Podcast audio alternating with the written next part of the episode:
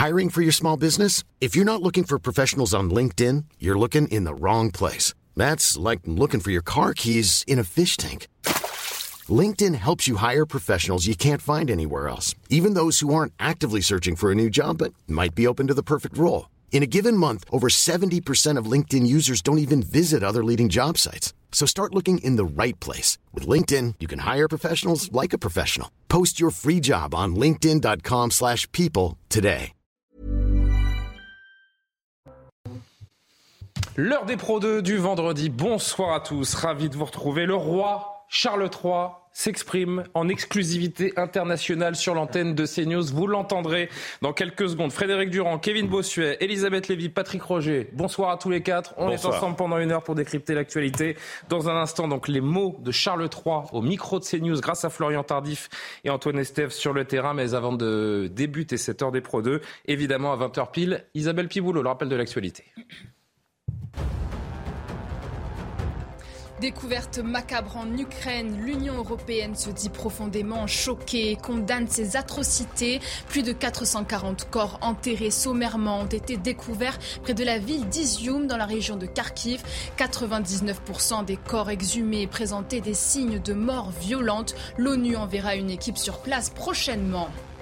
Avant les funérailles de la reine, lundi, Emmanuel Macron et son épouse Brigitte dîneront dimanche avec le roi Charles III. Le président remettra au souverain un album photo des visites d'Elisabeth II en France. Pendant ses 70 ans de règne, la reine avait effectué cinq visites d'État sans compter ses voyages privés. Emmanuel Macron a également invité le roi à se rendre en France lorsque le moment sera approprié. Eurobasket 2022, la France magistrale file tout droit en finale. À Berlin, les Bleus ont brillé face à la Pologne, 95 à 54.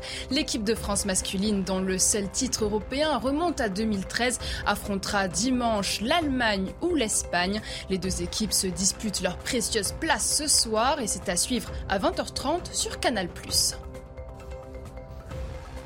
de retour en plateau. Donc je remercie encore une fois Frédéric Durand, Kevin Bossuet, Elisabeth Lévy, Patrick Roger de participer à cette heure des Pro 2. Le roi d'Angleterre répond aux questions de CNews en exclusivité. Charles III qui concluait aujourd'hui sa tournée des quatre nations euh, constitutives du Royaume-Uni, parmi lesquelles évidemment l'Angleterre, l'Écosse, l'Irlande du Nord et donc le Pays de Galles. Aujourd'hui, c'est à Cardiff que l'on vous retrouve. Florian Tardif, bonsoir à vous, bonsoir à Florian, à Antoine Estève qui est derrière la caméra. Oui, Florian, vous l'avez fait. Vous avez interpellé le fils et successeur de la reine Elisabeth II. Vous allez nous raconter ce moment parce que c'était fabuleux. Franchement, félicitations, euh, Florian. Écoutez, Florian Tardif qui euh, s'adresse au roi d'Angleterre. Votre Majesté, how do you, how do you feel to be back here? Wonderful. Bravo. Bravo Florian Tardif. Vous êtes le premier journaliste français. Bon, c'est vrai que vous avez plus parlé que lui, on va pas se mentir.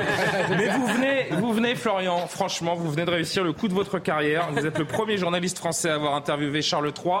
Racontez-nous ce moment, racontez-nous euh, comment vous l'avez senti, à quel moment vous êtes dit tiens, je vais l'interpeller, il va me répondre. Pourquoi vous lui dites votre majesté en français d'ailleurs?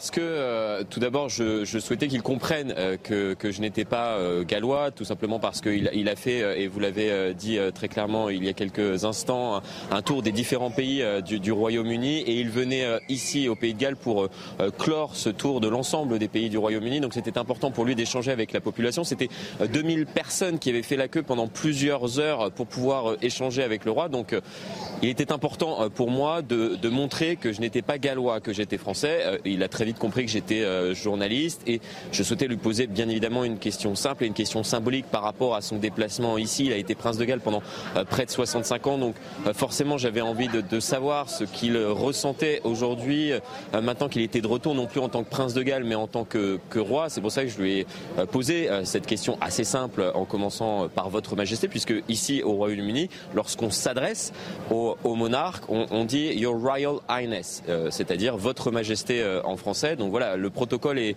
est assez strict. Donc je, je, je, souhaitais suivre le protocole à la lettre, être respectueux vis-à-vis du monarque, respectueux également vis-à-vis des gens qui attendaient à mes côtés et lui poser une question assez simple. How, you, how do you feel to be back here? C'est-à-dire qu'est-ce que vous ressentez de, de revenir ici en tant que, que monarque à présent? Et il m'a effectivement répondu en me regardant droit dans les yeux. Il, il est revenu un instant. Il a, il a compris que c'était un journaliste euh, qui lui posait euh, une question et il m'a répondu euh, It's, it's wonderful. It, it was wonderful. C'est merveilleux d'être d'être de retour ici. Réponse convenue, bien évidemment, mais réponse importante et ô combien symbolique, vous l'avez compris, pour, pour le prince de Galles, qui est à présent monarque, roi du Royaume-Uni. Florian, vous allez dormir cette nuit? Franchement, est-ce que vous allez réussir à dormir cette nuit, Florian?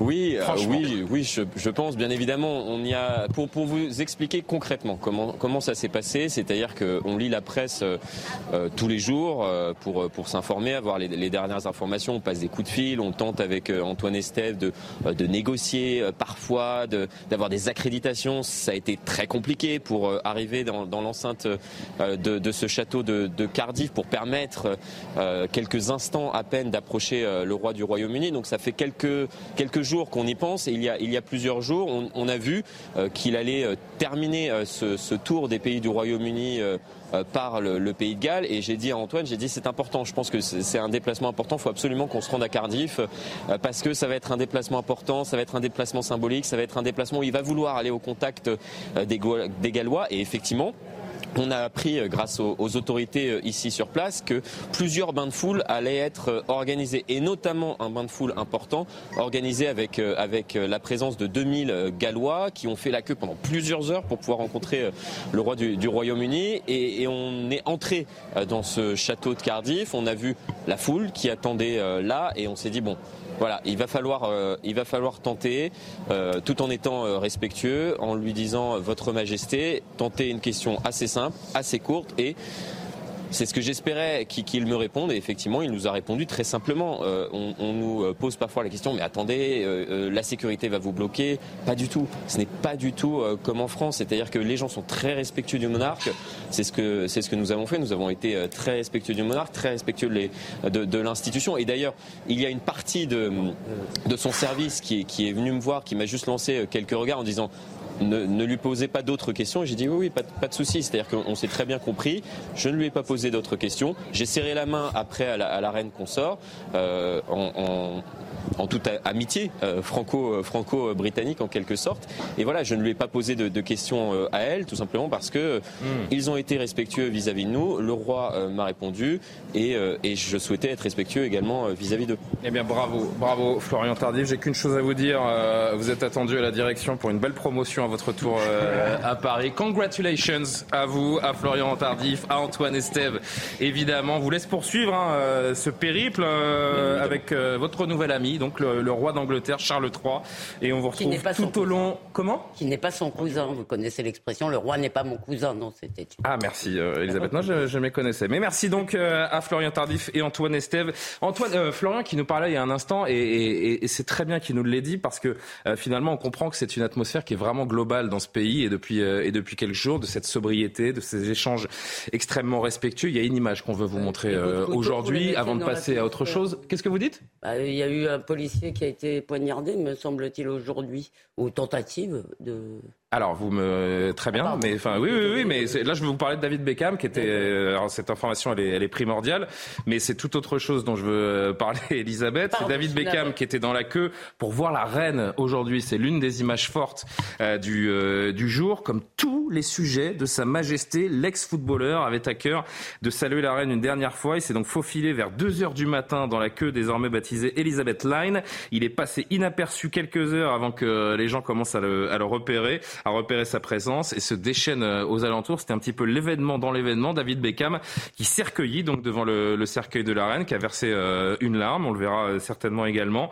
Le voici particulièrement ému au moment de rendre hommage et l'ancienne star du foot anglais qui s'est exprimée également à sa sortie. Écoutez-le. Pour être honnête, c'est ce que nous avons tous envisagé. Vous savez, nous voulons tous être ici ensemble. Nous voulons tous commémorer et célébrer ensemble la vie extraordinaire de notre reine. Je pense que quelque chose comme ça, aujourd'hui, est fait pour être partagé ensemble. Donc vous voyez, le fait que nous soyons ici, on mange des Pringles, on mange des Shaber Lemons, on mange des sandwichs, des beignets, on boit des cafés aussi. Kevin Bossuet, je vous vois réagir à l'image. David bah- Beckham au milieu de la foule d'attente pendant 13 heures, il a patienté et fait la queue comme tout le monde. Mais je trouve ça formidable, preuve que la monarchie en Angleterre rassemble tous les sujets, des plus pauvres aux plus riches, des inconnus aux, stars finalement, euh, euh, quelle que soit sa religion, quelle que soit son origine, quelle que soit sa position dans la société, on a une admiration vis-à-vis de la royauté, de la monarchie. Donc moi je trouve ça en effet extraordinaire. On est ici dans le sacré, quelque chose qui supplante tout, quelque chose qui est, qui est euh, plus important que tout, et ça c'est formidable, un point de stabilité dans un tumulte permanent, ben, quel beau message envoyé notamment à tous ces politiciens qui sont toujours dans des petits débats. Là où les rois, là où les reines, finalement, cherchent le bien de leur peuple. Elisabeth, il y a l'image de David Beckham aujourd'hui, il y a l'image de Theresa May hier, l'ancienne première ministre, comme David Beckham, comme tous les Britanniques qui a fait la queue pendant plus de 10 heures. La voici, ça c'était euh, hier. Sobriété, discrétion, c'est vraiment un reflet de la façon dont les Anglais vivent leurs institutions. il, y a il, y a le côté anecdotique de l'image peut-être, mais il y a vraiment un symbole. Ce qui est intéressant, si vous voulez, c'est que on voit qu'il n'y a pas de privilège. Non, je vous rappelle, je vous rappelle que ce qu'on reprochait à la monarchie, en tous les cas en France, c'était précisément les privilèges. Et ce qui est intéressant, c'est de voir que David Beckham, toute star qu'il est, doit faire 13 heures de queue, donc en mangeant des Pringles. J'ai bien noté, c'était pas très diététique. Non. euh, euh, ça, c'est intéressant. Maintenant, je veux dire, je partage euh, l'idée, si vous voulez, qu'il y a un sacré euh, qui réunit. qui réunit les Anglais, quelque chose de plus grand qu'eux, et euh, ma foi, normalement, en France, il devrait aussi y avoir quelque chose de plus grand que nous, qui est la France, qui est la nation. Euh, mais il ne faut pas oublier aussi, euh, on l'a déjà dit, que ça fonctionne précisément parce que cette monarchie n'a pas de pouvoir. Je veux dire, donc l'idée, on est en train d'idéaliser un tout petit peu comme si l'Angleterre était une monarchie qui fonctionne à l'ancienne. N'oublions pas que c'est ce qu'on appelle une monarchie parlementaire, c'est-à-dire essentiellement un régime parlementaire avec un monarque qui est là pour incarner, pour représenter. Mais au-delà de ça, vraiment, il y, a le faste autour de, la reine et, et ce protocole. Allez-y. J'ajoute un mot, c'est que ce que ça nous dit, c'est un rapport à la nation. Et moi, j'ai toujours été frappé par le fait qu'en Angleterre, les intellectuels, si vous voulez, ne passent pas leur temps à cracher sur l'Angleterre, qui a pourtant aussi une histoire, qui n'est pas seulement glorieuse et magnifique, qui est aussi, avec, comme, toutes les, comme toutes les grandes nations, avec aussi des crimes et mm. des choses contestables. Et pourtant, les Anglais, si vous voulez, ne passent pas leur temps. Il y a aussi des woke en, Angleterre, il y a des déconstructeurs, des déboulonneurs de statues. Mais malgré tout, si vous voulez, il n'y a pas une classe médiatico-politique qui passe son temps à dire regardez ce pays dégueulasse. Et mm. ça, ça fait une énorme différence. Mais je, disais, et j'insiste encore, Patrick Roger, je parle de, David Beckham, de Theresa May, de cette sobriété, de cette discrétion qui est une façon dont, dont, vraiment les Anglais vivent ces institutions. Regardez, pour ceux qui ne connaissent pas, le 10 Downing Street qui est donc la résidence, la résidence du Premier ministre. C'est un immeuble qui se fond dans la ville comme des tas d'autres. Euh, il n'y a aucun faste, aucun, aucun, euh, aucun élément de luxe autour de, autour de ça. Quand on voit l'hôtel de Matignon, le palais de l'Élysée, c'est peut-être un détail pour vous, mais, ça veut dire beaucoup, euh, Patrick Roger. Non, mais c'est vrai, c'est vrai que ça veut dire beaucoup. Cette image, quand même, est assez forte, c'est-à-dire de Theresa May et, comme l'a dit très bien, très justement, Elisabeth et de David Beckham, pas de privilège, en tout cas pas de privilège pour, pour le peuple. Et ça, quand, euh, quand vous avez passé un petit peu de temps en Angleterre, vous le voyez. C'est-à-dire qu'on peut se côtoyer, ministres, euh, euh, personnes qui travaillent dans le métro ou autres, au même pub et boire des verres ensemble, même s'il y a quand même certains protocoles. Il y a des mmh. clubs. Non, mais il y a, il y a des clubs, il y a tout ça, ça existe, puisque beaucoup des choses que l'on retrouve aujourd'hui en France et dans le monde entier viennent, viennent de là. Le fait de se retrouver dans des rotaries, dans un, dans un. Non, mais, non, mais tout ça, ça existe. Mais n'empêche que même au-delà de ça, on sait quand même se retrouver et trinquer en fait ensemble. Et, dans, ce, dans ce respect, stade, David Beckham, il a passé 13 heures dans la queue. Personne n'est venu l'embêter. Évidemment qu'on lui a souri, qu'on lui a parlé, mais il n'y a pas eu de, de, manque de respect. On n'est pas venu le chahuter. Ou non, c'est vrai. Euh, Vous imaginez mais... Zinedine Zidane en France dans une file d'attente Non, non, mais bien sûr, c'est juste impossible. Et, puis, et, puis, deuxième point, c'est vrai qu'en en, Grande-Bretagne, contrairement un peu à la France, on n'est pas dans l'autoflagellation permanente, quoi. Mmh. Sur euh, sur le pays, sur la nation, etc. Même s'il y a des mouvements euh, différents et heureusement, il y a des, une diversité d'opinions et de pensées, mais on n'est pas dans, dans, le même, dans le même schéma. C'est vrai. Euh, peut-être parce que c'est une île. Vous savez pourquoi les stars du football euh, aiment aussi aller euh, en Angleterre pour, pour jouer? Oui, parce que c'est le plus grand championnat, que les, les, les, salaires sont exorbitants, c'est une chose. Mais des footballeurs, des stars du football à Londres, ils marchent dans la rue, ils vont au restaurant, personne ne les interpelle, personne ne les embête. Frédéric Durand. Ils sont très bien habillés, ils mettent des cravates et ils n'ont pas leurs écouteurs dans les oreilles. Dernier mot là-dessus, Frédéric Durand. Ouais, ça c'est un peu, ça c'est pas vrai. Euh, Frédéric Durand. Vous compariez le côté rutilant des, des bâtiments qui abritent nos, euh, nos politiques, euh, mais c'est justement parce qu'on s'est saisi des, des, des, bâtiments de la monarchie. Il faut juste le rappeler, c'est pour ça que ça marche comme ça. Euh, non, au-delà de ça, je pense qu'effectivement, d'abord on est à des obsèques, donc effectivement il y a quand même une, discrétion, une discrétion de rigueur, je dirais, comme dans Oui, mais cette sobriété, je viens de montrer l'image de Downing Street, elle, elle, s'illustre dans les institutions également. Oui, tout à fait. C'est pour ça que je le dis, moi parfois, je m'amuse à me dire, si on avait un roi en France, ça éviterait au président de la République, au ministre de se prendre pour des rois euh, ou des princes, et c'est une réalité. C'est-à-dire que le pouvoir est étant incarné de façon symbolique, finalement, que ce soit là euh, euh, Theresa May ou que ce soit Beckham, ils sont dans le peuple, puisqu'il y a la monarchie d'un côté et le peuple de l'autre. Donc forcément, cette séparation est faite au niveau symbolique. Maintenant, oui, vous le disiez, Elisabeth a raison. Euh, ça fonctionne parce que ça n'a pas le pouvoir. Parce que si ici la monarchie avait le pouvoir, c'est euh, du, du symbole. Le contraste, le contraste, il est assez terrible. On vient de parler de David Beckham, de sa fierté d'être euh, sujet de la monarchie britannique. Tout l'inverse en ce qui concerne le rapport de Patrice Evra à la France. Si je pouvais revenir en arrière, je choisirais de représenter mon pays natal, le Sénégal, au lieu de la France. Cette phrase prononcée par l'ancien international français qui est en déplacement au Ghana. il déclare ceci. J'ajoute également, enfin, il ajoute également quand j'étais jeune, mes parents m'ont donné la chance de choisir mon équipe nationale. Étant donné que j'ai grandi en France, j'ai choisi la France, euh, poursuit-il. Euh, lui qui est né à Dakar, on le rappelle, et qui est arrivé en France à l'âge de un an. Plus tard, j'ai compris que choisir mon propre pays est devenu politique. L'une des leçons douloureuses que j'ai apprises avec ce choix, c'est que lorsque vous jouez bien et que vous gagnez, vous êtes français. Quand l'équipe perd, vous êtes considéré comme sénégalais. Patrick Roger. Commentaire. Est-ce que on appelle ça euh, cracher dans la soupe? Est-il déloyal? Bah, euh, C'est un écorché vif, hein, euh, Patrice Evra. Non, mais globalement, on l'a vu euh, depuis euh, pendant toute sa carrière. Il l'a écrit euh, dans un livre, etc., où il a dit qu'il a subi des agressions sexuelles quand il était enfant. Enfin, il dit beaucoup de choses par rapport à, beaucoup de joueurs. Donc ça, c'est une parenthèse, mais c'est pour comprendre quand même. Le Je rappelle à nos téléspectateurs les moins férus de football qu'il est le capitaine de l'équipe de France en 2010, qu'il est le, meneur de la fronde de Naïsna, qu'il en vient quasiment aux mains avec Robert Duverne, le préparateur physique des Bleus. Enfin, les, les phrases de Patrice Evra, on les connaît également. Oui, oui, non, mais voilà, c'est ça. Il, a eu tout ça dans, dans, dans sa carrière. Après ¿vale? Il a grandi euh, en France, il a bénéficié euh, de la scolarité, euh, de la formation, de la sécurité sociale, des honneurs de l'équipe de France. donc aujourd'hui, cracher dans la soupe, je trouve que c'est un peu fort de café. À un moment donné, il aurait très bien pu choisir alors qu'il avait la majorité, qu'il avait 20 ans, 25 ans. Donc revenir en arrière comme ça avec 20 ans alors qu'on on ne, regrette, on ne doit jamais regretter ce qu'on a fait. on ne doit jamais revenir en fait. Je voudrais juste, Elisabeth, vous reprenez tout de suite. Je voudrais juste vous lire deux tweets. Zemmour, la France l'a accueilli, formé, soutenu, enrichi, acclamé. Elle a simplement oublié d'en faire un Français. Julien Audoul du Rassemblement national, la France a tout donné à Patrice Evra, l'accueil, la scolarité, sécurité sociale, formation, l'honneur de porter notre prestigieux maillot national. Combien de petits Evra gardent leur carte d'identité dans la poche par intérêt sans porter notre pays dans leur cœur? C'est vrai que c'est ça. avec tout ce qu'il a vécu avec le, le, maillot de l'équipe de France dans sa carrière, cette formation qu'il a connue ici en France, de, de comprendre qu'il ne se sent pas français. Et à un moment, on se dit, qu'est-ce qu'on a raté euh, Si vous, c'est Elisabeth qui voulait reprendre, pardon. Qu'est-ce qu'on a raté Patrick Evra, un grand. Patrice, Patrice. Euh, Patrice Evra, pardon.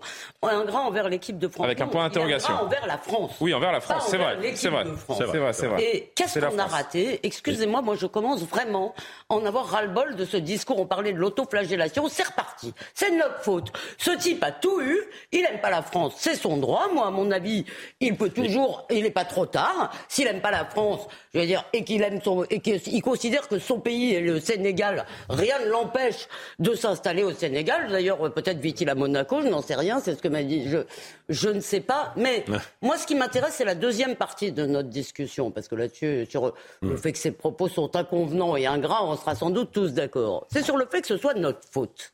Je suis désolé. Si vous voulez, la France n'est peut-être pas un pays parfait, c'est le pays le plus accueillant du monde. Il n'y a pas un pays qui donne autant aux gens qu'elle accueille. Le droit du sol direct, qui à mon avis devrait quand même être rediscuté parce que l'automaticité. Mais non, c'est ça le problème. mais ça on le sait. Moi, je voudrais qu'on avance, Elisabeth. On, sait très bien, on sait, très bien tout ce qu'on fait pour euh, pour les gens les plus défavorisés ou les gens qui viennent de l'étranger. Maintenant, qu'est-ce qu'on a raté pour qu'un homme eh ben, qui pendant 40 années de sa vie et surtout sa carrière sportive a, a, fait rayonner la France, a porté le maillot bleu, a été capitaine eh ben, de l'équipe de France, qu'est-ce qu'on a raté pour qu'aujourd'hui il renie à ce point-là son pays Quand il y en a un qui nous crache à la figure, on tend l'autre joue au lieu de l'envoyer balader. Ce qu'on a raté, c'est qu'on a fait venir trop de monde qu'on ne pouvait pas assimiler ou intégrer, parce que c'est ça la spécificité française, c'est mmh. aussi le nombre.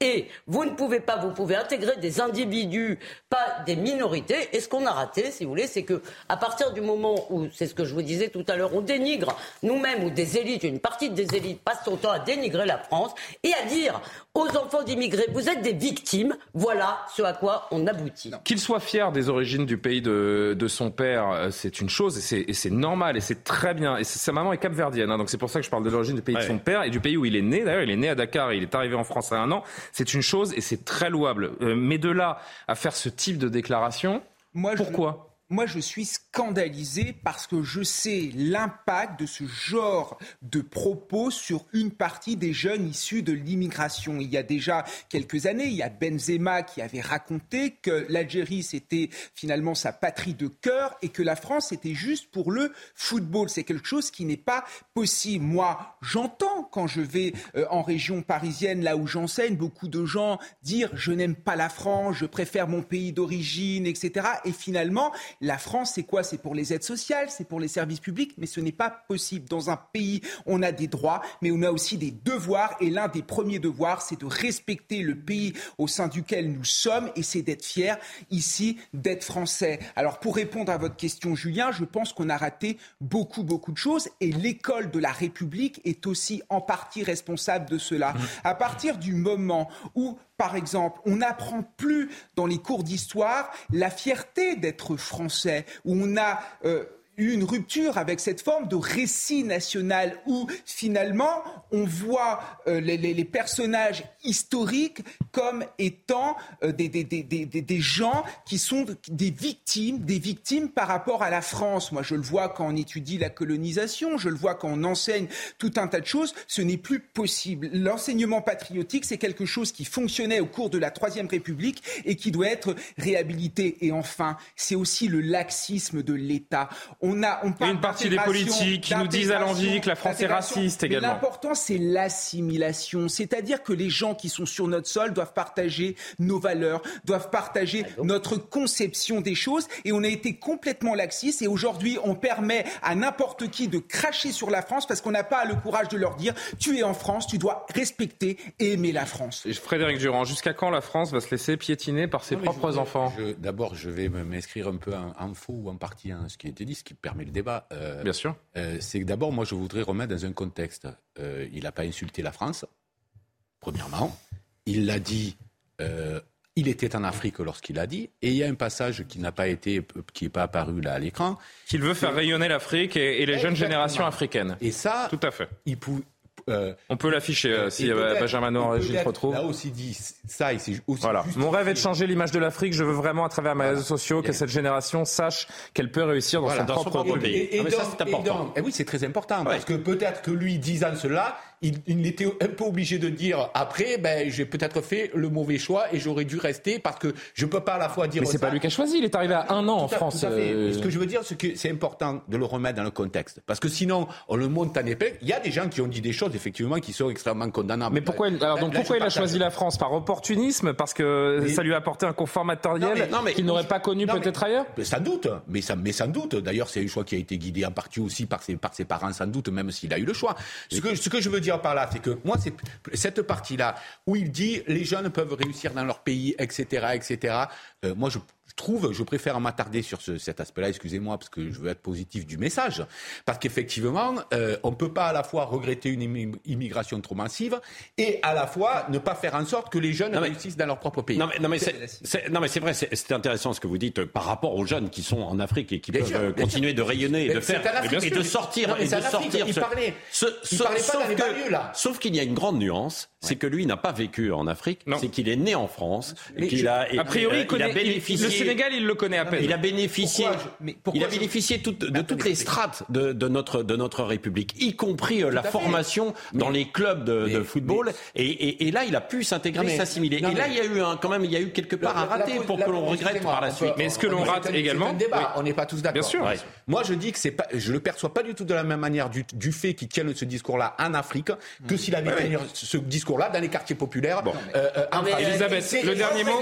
Mais aujourd'hui, un discours qu'on tient en Afrique, vous le savez parfaitement, via les réseaux sociaux, il va arriver instantanément dans les quartiers populaires. mais, attendez, juste, moi je vais plus loin en fait. C'est parce que, effectivement, je crois que les gens ne choisissent pas la France, puisque quand ils naissent en France, c'est automatique. On leur demande pas est-ce qu'ils aiment nos valeurs, est-ce qu'ils aiment la République. personne ne choisit Est-ce qu'ils sont d'accord Personne. D'accord, mais nous, excusez-moi, il y a un certain nombre de gens qui n'en ont pas d'autres de nationalité. Oui, tout à fait. Ceux qui viennent d'arriver, dont les parents sont arrivés récemment, c'est ce qu'on appelle le droit du sol. Vous naissez de parents étrangers sur le sol français, à 18 ans, vous devenez français. Eh bien, moi, je crois que ça n'est pas bon. Pourquoi? Parce que ça dévalorise la citoyenneté française, qu'elle n'est plus un choix, elle n'est plus une adhésion, c'est devenu un droit, c'est-à-dire j'ai droit à ceci, à cela, mais en fait je m'en fous. Or, moi je crois qu'il faut revenir sur cette automaticité, parce que la France, c'est pas un droit de l'homme. Voilà, c'est tout. On, met, euh, on marque une pause. On marque une pause. On va se retrouver avec euh, cette proposition d'Emmanuel Macron qui euh, suggère que les nouveaux étrangers arrivant en France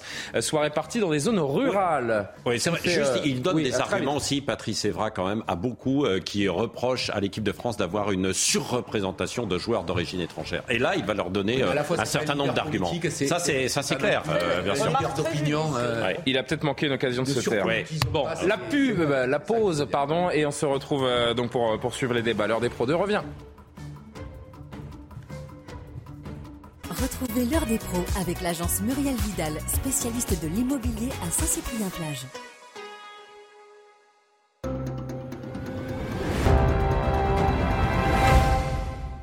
Vous voulez devenir journaliste spécialiste des affaires criminelles au Japon. Pourquoi? Vous croyez sous prétexte que vous êtes étranger que les règles sont différentes? C'est un business tenu par des yakuza. Je pourrais en faire un article? Ouais. Mais si tu l'écris, il faudra que je te tue. N'écrivez pas un seul mot là-dessus. Tokyo Vice. Ici, le silence fait sa loi. En ce moment seulement sur Canal+.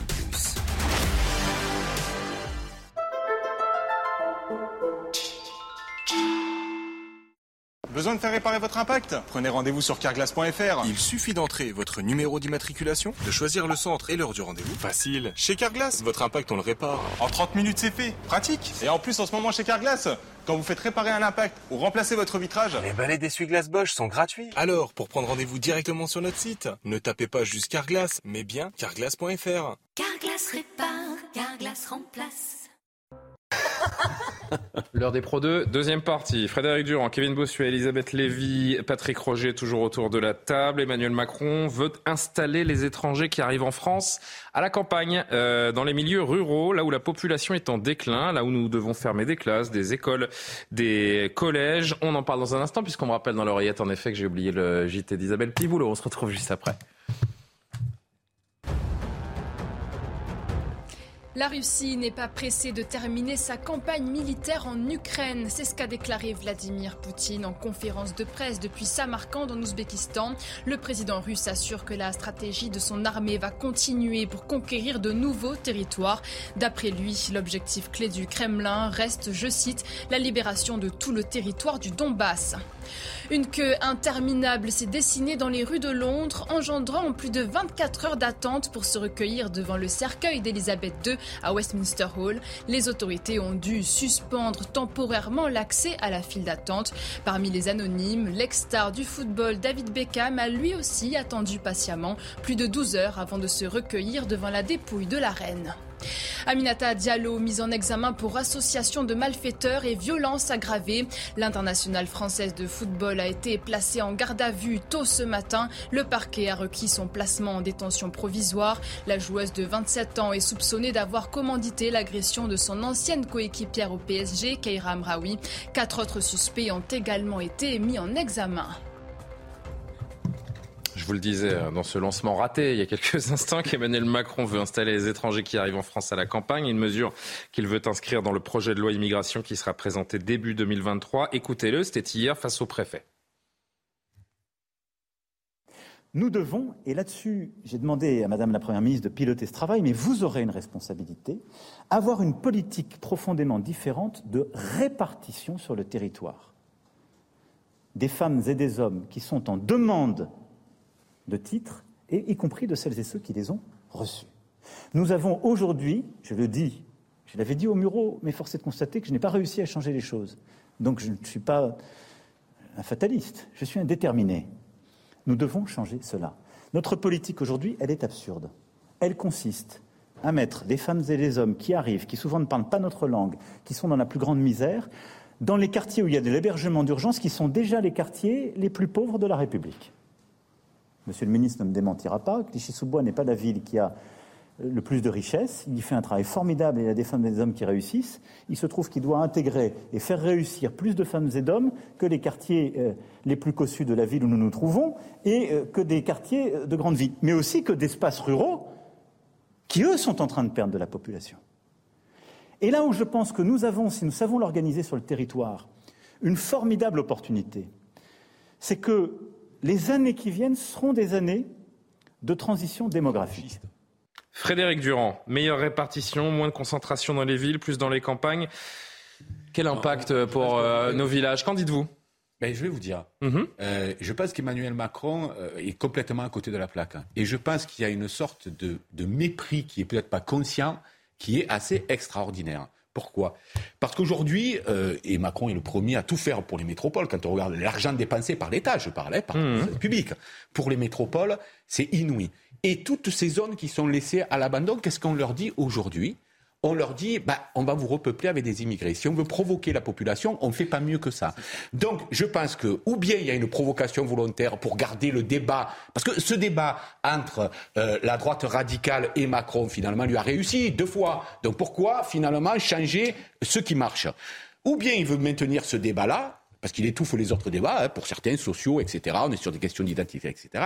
Euh, ou alors il ne le fait pas exprès, mais alors à ce moment-là, il est complètement à côté de la plaque, parce que imaginez le, village en question là où, euh, où, il y a cette, où il va y avoir demain cette manifestation, cette contre. Eh ben justement, on va entendre les habitants de ce village juste après vous. Ben, moi, je, Ça se passe dans les Côtes d'Armor où il y a un projet. en fait, un village des Côtes d'Armor où il y a un projet d'accueil de, de, réfugiés euh, qui est en cours et il y a une partie de la population qui est pour et l'autre qui est ben non, ardemment contre. Il y a apparemment la, la, les 90 qui, est contre. Pourquoi? Parce que dans ce village-là, le, en 10 ans, euh, le chômage a bondi de 10%. Mais c'est pas pour euh, ça seulement. Pardonnez-moi, Frédéric. Vous faites comme si les Vous gens... pas finir. Pardon. Non, non, ah, non, Après, on va parler. On va, non, mais après, on peut parler de dépossession économique, culturelle, tout. C'est tout. Écoute, alors, toute une Moi, je dis juste, je veux juste dire sur ce que fait là, ce qui nous fait croire qu'il va faire, parce qu'en plus, c'est absolument infaisable.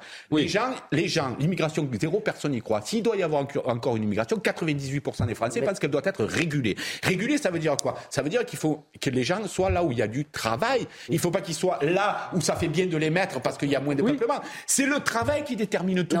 Excusez-moi, pardon Pardonnez-moi, d'abord, vous dites trois, euh, trois choses très vite. La première, vous dites Emmanuel Macron provoque euh, l'extrême droite. Non, il provoque le peuple français qui, dans son écrasante majorité, selon les sondages, veut moins d'immigration. Vous dites personne ne croit à l'immigration zéro. En tous les cas, on voudrait qu'elle soit... J'ai pas dit ça, Elisabeth, excusez-moi. J'ai pas dit qu'il provoquait l'extrême droite. J'ai dit qu'il voulait maintenir ce duel-là. Bon, d'accord. Alors pardonnez-moi, excusez-moi, c'est une provocation à l'attention de tout le peuple français qui ne veut plus d'immigration.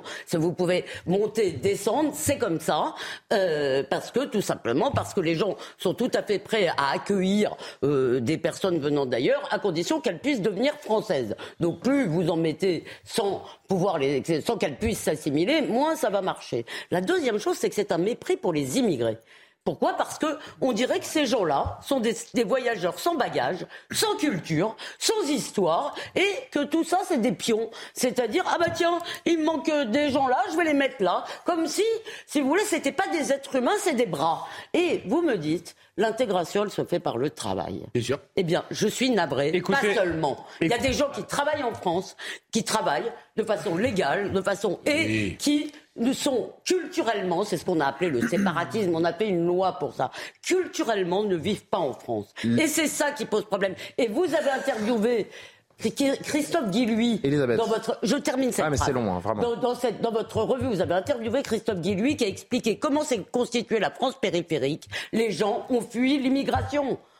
Écoutez les habitants de ce village des Côtes d'Armor, des Côtes d'Armor, pardon, où ce projet d'accueil de réfugiés est en cours. Il y a des gens euh, qui vivent sur Calac, qui travaillent pas. Certes, ils connaissent le système ou autre. Hein. Calac et les alentours, un canton, même euh, sur Carré et tout. Mais euh, je pense qu'on a déjà assez à faire sur le canton de Calac avant d'aller récupérer d'autres personnes. Je pense qu'il y a six soucis ailleurs dans les grandes villes déjà. Alors si on nous les ramène tous ici maintenant, les immigrés, tout le monde. Je suis contre, puisqu'il n'y a pas de travail. Pour les petits Bretons ici, il n'y a aucun travail. Il n'y a que l'EHPAD et l'intermarché. Que des étrangers à la charge de tout le monde ici, on va payer tout ça pour euh, des prunes ah non, non, non, non, je ne suis pas d'accord. Hein. Kevin Bossuet.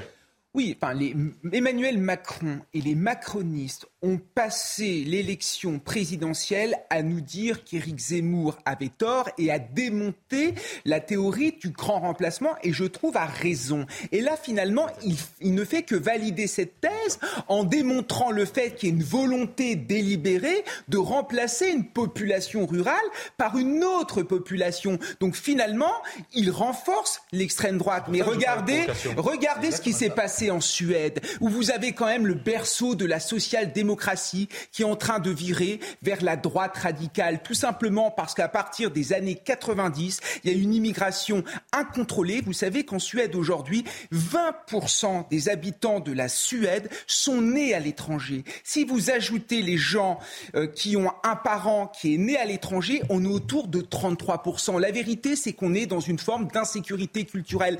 Les Français, plus globalement les Européens, veulent sauvegarder leur culture. On le voit également en Allemagne avec cette immigration massive.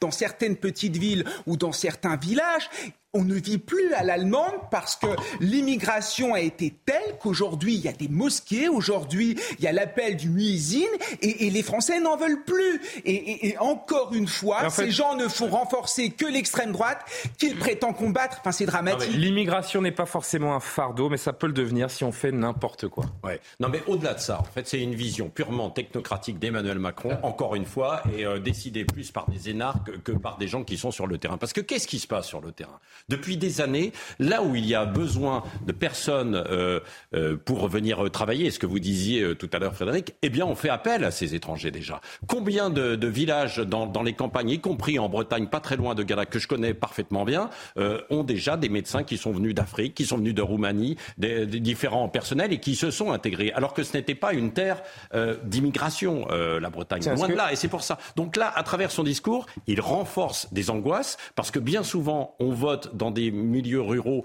et vous l'avez dit tout à l'heure, Elisabeth, en faisant référence à la France périphérique, où il n'y avait pas d'étrangers, ou, très peu, mais on avait euh, cette angoisse. Donc là, il va la renforcer, alors qu'il n'y a pas besoin de ça. Alors qu'en revanche, alors qu'en revanche, oui, c'est vrai, dans tous ces quartiers périphériques autour des grandes villes, s'entassent des populations assez pauvres, où il y a des taux de chômage euh, euh, gigantesques. Parfois, on est à 20, 30, 40% Et moi, je me suis toujours posé la question. Pourquoi en 2015, Jean-Pierre Raffarin voulait faire la même chose déjà. Hein. Oui, oui euh, pourquoi, alors qu'on a ces taux de chômage euh, considérables, on continue dans beaucoup d'endroits, que ce soit pour faire les vendanges, euh, pour, pour d'autres métiers, d'autres secteurs, de faire venir de, de l'étranger de la main-d'œuvre, alors qu'on a des gens ici. C'est là où, en fait, il faut intervenir. Mais on n'a pas le courage. On n'a pas le courage de le faire. On n'a pas le courage politique parce que c'est trop difficile de pouvoir aller former des gens, de pouvoir les emmener éventuellement dans les campagnes, bien sûr, parce que là, il y, a, il y, a, du travail et il pourrait y avoir de l'intégration. Je voudrais que vous marcher. Elisabeth, s'il vous plaît, je voudrais juste que vous lisiez avec moi euh, la réaction de Marine Le Pen euh, aujourd'hui et vous réagissez ensuite. Emmanuel Macron souhaite répartir les étrangers en situation irrégulière dans les espaces ruraux. Nous, nous considérons qu'ils doivent repartir chez eux. Incapables d'appliquer la loi, il veut la changer. Nous nous opposerons à cette nouvelle folie. Oui, je voudrais faire une, précision sur la ah. France périphérique. Pardonnez-moi, vous avez dit qu'il n'y avait pas d'étrangers. Mais, mais forcément, puisque Christophe Guy, lui, donc, qui est interviewé dans l'inspiration politique, euh, euh, non mais je suis, franchement, c'est très bien de l'avoir fait, a très bien expliqué comment elle s'était constituée, cette France périphérique. C'est-à-dire que, en gros, les classes populaires de souche ou old school, pour reparler comme Michel Onfray, ont fui les banlieues à cause Bien sûr la mixité culturelle qui n'en était plus une, parce qu'il y avait des cultures qui se, il y avait des cultures qui s'imposaient à tout le monde et elles ont fui les banlieues pour cela. Bah, bien sûr, mais alors si vous Frédéric, Frédéric et Kevin, parce que les, les classes venues d'ailleurs qui ont eu les moyens ont fui de la même manière. Donc il n'est pas tout à fait exact de dire que ce serait que par insécurité culturelle. C'est ce, vous savez, on va toujours vivre là où on a les moyens de vivre. C'est aussi simple que ça la vie. Voilà. Donc si vous pouvez pas vivre là, eh bien vous vivez là. Et par défaut vous vivez là. Et c'est comme ça que se, que se font les, parcours. Là, ce que fait Emmanuel Macron, d'abord, et je vous rejoins complètement, c'est parfaitement technocratique, ça veut dire c'est déconnecté totalement de la, de la, de la réalité du terrain. Et puis, c'est, moi, ça me paraît être de mépris pour les gens de la ruralité. Vous savez, en France, il y a 35 000 communes. Il y a 34 communes. oui, et pour tout le monde. 34 000 communes qui sont des villages. Hein. Et je trouve le tweet de Marine Le Pen intéressant parce qu'au cours de la campagne présidentielle, Éric Zemmour a contribué à dédiaboliser Marine Le Pen et Emmanuel Macron, avec ce genre de proposition, est en train de la crédibiliser. Parce que la vérité, c'est que Marine Le Pen apparaît aujourd'hui comme la seule personnalité politique crédible, capable de lutter contre l'immigration. Donc quand j'entends Emmanuel Macron nous dire que son combat, c'est la lutte contre l'extrême droite, c'est idiot, puisque sans arrêt, il ne fait que renforcer cette extrême droite. Dans, son tweet, Dernier mot, vraiment, conclusion là-dessus. Macron qui veut, qui veut mettre les, étrangers en situation irrégulière dans les, dans les espaces ruraux, il ne parle pas des, des, étrangers en situation irrégulière. Ah mais non, c'est ce que dit. Oui, oui, c'est ce que dit. Bon, il nous reste quelques minutes. Quelques minutes avant la fin de cette émission. Parmi les, informations qu'on a vu passer aujourd'hui, il y a cela, le Sénat qui a rendu, euh, vous l'avez euh, peut-être suivi mercredi, un rapport d'information sur la sécurisation de la chasse en France à la suite d'une pétition signée par plus de 120 000 personnes qui réclament plus d'encadrement pour la pratique. Parmi les demandes, celle d'interdire l'alcool pendant les euh, parties de chasse. Actuellement chassé en état d'ébriété n'est pas formellement interdit. Écoutez ce qu'en dit Willy Schrein, président de la Fédération nationale des chasseurs. non. Ah Moi, ça me surprend. Ça me surprend quand même quand on remet les chiffres dans le contexte, c'est-à-dire vous avez probablement à peu près 30 millions, euh, je veux dire, d'actions de chasse tous les ans. Il y a 5 cas en moyenne où il y a des accidents liés à l'alcool, jamais mortels d'ailleurs. Comment on peut imaginer légiférer sur quelque chose dans le fond qui représente aussi peu de cas? Et si on fait ça, euh, pourquoi ne pas s'attaquer à, toutes les activités humaines qui peuvent à un moment euh, représenter le moindre risque pour les autres, et elles sont nombreuses. Donc pourquoi cette stigmatisation, un petit peu là dans la lignée du sketch des inconnus de la galinette cendrée, et pourquoi le Sénat revient à ça? Alors que que ce soit pour les accidents liés à l'alcool ou les autres, ça fait quand même 20 ans qu'on s'en occupe nous-mêmes, sans aucune loi, sans aucune aide, sans avoir légiféré sur quoi que ce soit, et on a divisé par quatre ces accidents. C'est vrai qu'on est un petit peu dans le stéréotype du, euh, chasseur alcoolisé. Oui, mais sur le fond, euh, ce rapport d'ailleurs, euh, finalement, il ne satisfait ni les anti-chasses, ni, ni les pro-chasses. Mais sur le fond, honnêtement, c'est logique que, que des chasseurs. Mais attendez, euh, Patrick, mais ça donne l'impression, mais ça vous donne l'impression qu'aujourd'hui, il est autorisé de chasser en état d'ébriété, en fait. C'est absurde. Ça veut dire que c'est une pratique existante. Non, non, pas forcément existante, mais il y a certaines traditions. Il, euh, attendez, non, mais, il faut pas, non, mais à un moment donné, il faut parler vrai. On parle vrai euh, pour les sujets qu'on a évoqués juste, juste avant, et sur celui-ci aussi. De même que la, la détention d'une carabine, auparavant, il n'y avait pas nécessairement de formation mais c'est une arme. Et quand euh, Willy Schran, je suis assez d'accord souvent sur beaucoup de choses avec lui, mais quand il fait la comparaison à un moment donné avec un, type qui est à vélo, il dit euh, quand même, euh, un type qui est à vélo, on va pas les vérifier s'il est bourré. Oui, mais, sauf qu'il n'a pas une arme. Les alcotests Après, les chasseurs, ils disposent d'une arme, c'est autre chose quand même. Hmm. Donc moi, qu'il y ait une, qu'il y ait une nouvelle loi, législation, bah pourquoi pas, quoi, bien sûr, à ce niveau-là. Moi, moi je suis pas contre la. Cela n'a aucun sens. Ça participe à stigmatiser les chasseurs et à taper encore un peu plus sur ceux qui font vivre la culture française, c'est-à-dire nos chasseurs. Parce que je suis désolé, la chasse, c'est un art de vivre et ça fait partie de notre culture. Et en outre, c'est parfaitement ridicule. Enfin, aujourd'hui, les chasseurs, pour aller chasser, prennent leur voiture. Donc, à un moment donné, si on veut vérifier qu'ils sont alcoolisés ou pas, il suffit Vous êtes déjà allé avec des chasseurs? Oui, je suis déjà allé avec des chasseurs. Moi, je, je trouve qu'aujourd'hui, les chasseurs sont des gens les chasseurs, responsables. chasseurs Bien sûr. sont des gens responsables. Ce ne sont pas des alcooliques. Non, bah, Évidemment que leur priorité. mais des cas de chasseurs arrêtés alcoolisés à la suite d'une journée de chasse ont déjà été signalés. Mais bien sûr. Est-ce qu'il faut faire des lois euh, pour dire que les chasseurs ne doivent pas boire plus de morts sur des qu'à la chasse. Ça n'a aucun sens. Ça dépend. D'abord, ça dépend à quel moment de la chasse, parce que si s'ils boivent après avoir chassé, c'est bien leur problème. Et par ailleurs, euh, euh, Willy Schrad a donné la réponse à la seule question qui me semble importante là-dedans, c'est est-ce que on constate un nombre important d'accidents de chasse y a l'alcool. Apparemment, c'est pas le cas. non, chers amis, il nous reste euh, à peine 50 secondes d'émission avant de retrouver euh, Olivier Benkemoun pour euh, le meilleur de l'info et on retrouvera d'ailleurs dans un instant Olivier pour nous dire un petit peu le, sommaire. Je voudrais qu'on aille sur cette image tout de même parce que c'est au-delà de David Beckham dans la dans la file d'attente. Il y a une image très très forte qui était attendue aujourd'hui et vous l'avez sous les yeux. La veillée des princes à Westminster Hall. Le roi désormais Charles, mais ancien prince de Galles, Anne Édouard, Andrew, les quatre enfants d'Elisabeth II euh, qui euh, marchent, vous les voyez, euh, les uns derrière les autres, avec Charles en tête pour aller commémorer encore une fois la, la mémoire d'Elisabeth II. Le cérémonial se poursuit. Je vais noter une chose qui me surprend. Je ne sais pas si quelqu'un pourra me dire pourquoi, mais Andrew euh, porte les apparats militaires, alors qu'on sait qu'il a été, euh, je sais pas quel est le mot également, mais, banni des, des, de, ces, de, ce protocole-là. la question de la bouche, j'ai pas la réponse. Alors on sait qu'il voilà, il a baigné dans l'affaire Epstein. Hein, euh, il a évité un procès à coup de, de, de millions et de millions. Euh, et euh, le voici donc en, en, uniforme militaire. Cet instant que l'on peut vivre peut-être avant de retrouver Olivier Benkemoun dans le silence qui l'accompagne.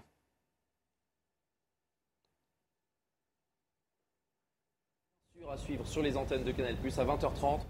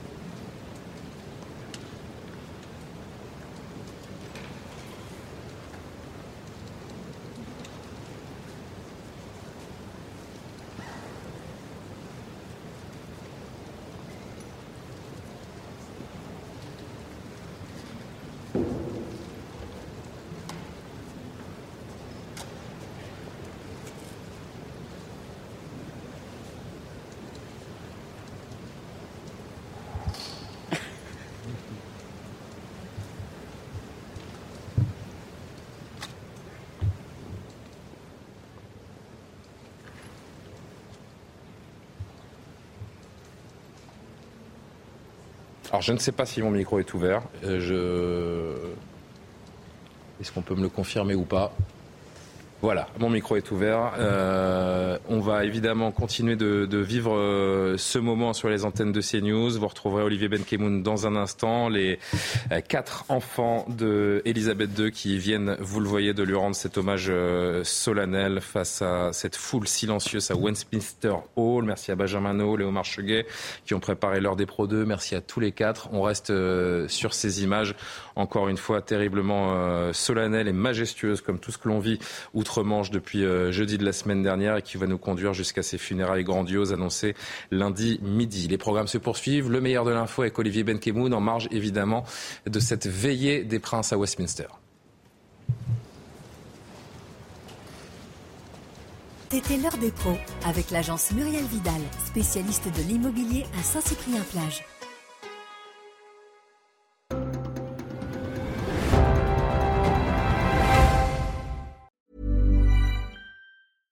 Even when we're on a budget, we still deserve nice things.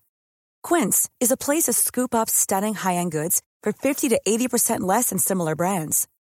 They have buttery soft cashmere sweaters starting at $50, luxurious Italian leather bags, and so much more. Plus, Quince only works with factories that use safe, ethical, and responsible manufacturing. Get the high-end goods you'll love without the high price tag with Quince. Go to quince.com/style for free shipping and 365-day returns. When you make decisions for your company, you look for the no-brainers. If you have a lot of mailing to do, stamps.com is the ultimate no-brainer. Use the stamps.com mobile app to mail everything you need to keep your business running with up to 89% off USPS and UPS. Make the same no-brainer decision as over 1 million other businesses with stamps.com. Use code PROGRAM for a special offer. That's stamps.com, code PROGRAM.